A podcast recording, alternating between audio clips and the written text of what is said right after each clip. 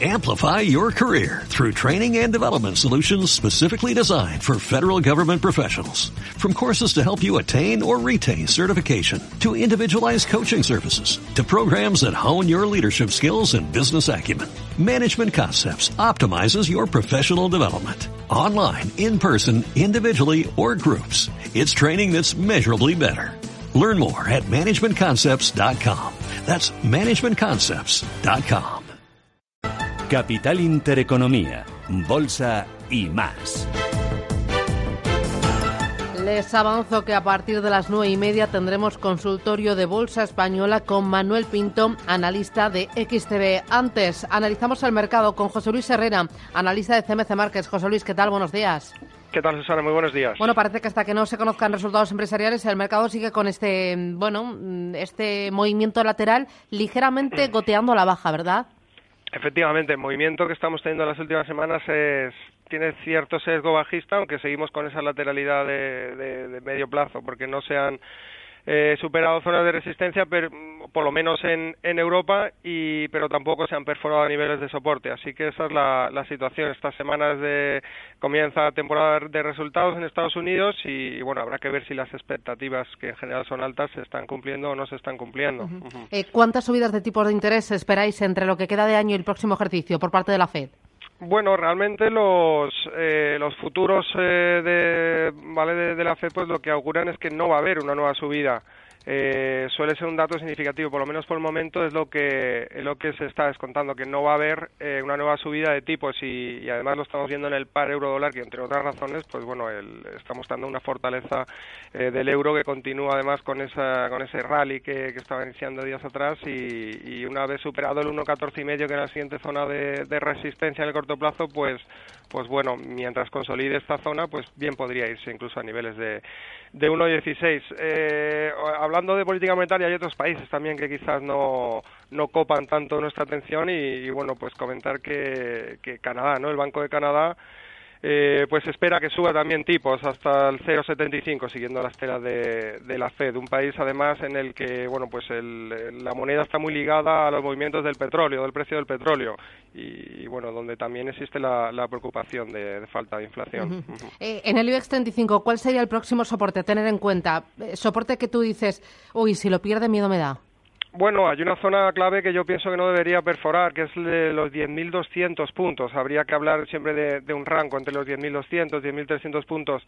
Eh, es un nivel que, bueno, una vez que ha ido a cerrar el hueco que dejó tras la primera vuelta, el hueco alcista, tras la primera vuelta de, de las elecciones francesas, eh, pues sería la siguiente zona de, soporte en el corto plazo. Eh, en todo caso, pues bueno, eh, el, el perder ese nivel tampoco supondría realmente un descalabro porque todavía tendría que ir a batirse con, pues bueno, con la gran directriz alcista de, de, largo plazo. Pero pienso que para, para un escenario, por ejemplo, de, de aquí al verano, pues sí, sería un nivel interesante de, de mantener esos 10.200 puntos. También si va manteniendo la lateralidad a nivel técnico, uh -huh. si va manteniendo yeah. la lateralidad durante más tiempo, pues, pues bueno, el, ese apoyo en la directriz alcista de largo plazo que comentamos también iría subiendo y podría incluso uh -huh. coincidir con ese nivel de los 10.200 puntos si es algo que se hace, por ejemplo, al final del verano. Porque si los pierde, eh, ¿cuánto más podría caer?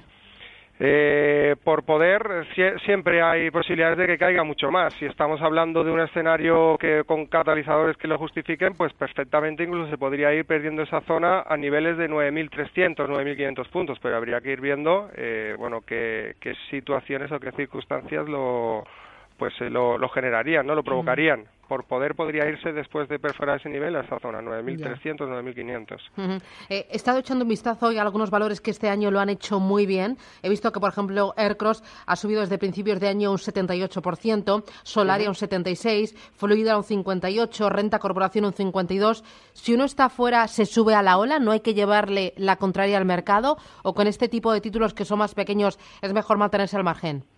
Bueno, este tipo de valores, la verdad que nos, mm, eh, pues se acostumbran a generar bastantes alegrías y también bastantes sinsabores, ¿no? Son los llamados chicharros o, bueno, realmente una vez que empiezan a coger algo más de capitalización, pues también los analistas se fijan en ellos y, suelen retroalimentar esas subidas, esas tendencias que, eh, que inician tiempo antes cuando apenas eh, hacen ruido, ¿no? En el caso de Aircross, por ejemplo, pues además es una compañía que, que viene sustentada con una mejora de resultados, con un, una mejora del ciclo también y, bueno, si entrar ahora o no entrar ahora, pues eso eh, depende del nivel al que se haga y del nivel de riesgo que se quiera asumir.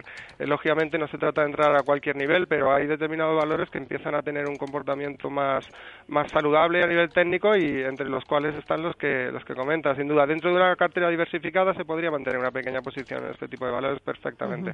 Eh, ¿Y qué me dices de tomar posiciones en valores cíclicos? Estoy pensando, por ejemplo, en un Camesa, en un Gestam. ¿Sería aconsejable cíclicos sí y valores altamente endeudados no por las expectativas de subidas de tipos de interés?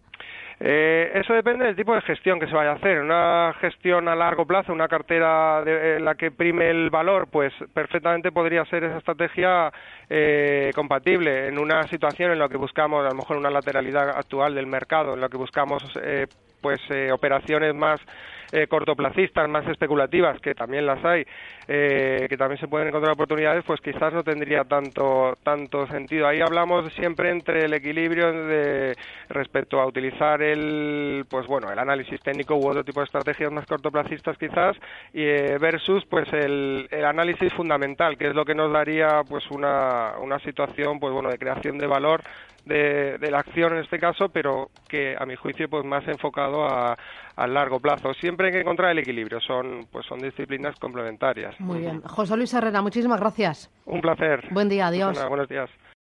Amplify your career through training and development solutions specifically designed for federal government professionals.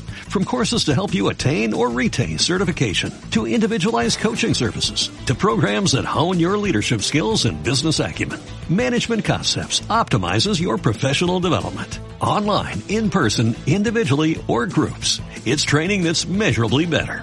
Learn more at managementconcepts.com. That's managementconcepts.com.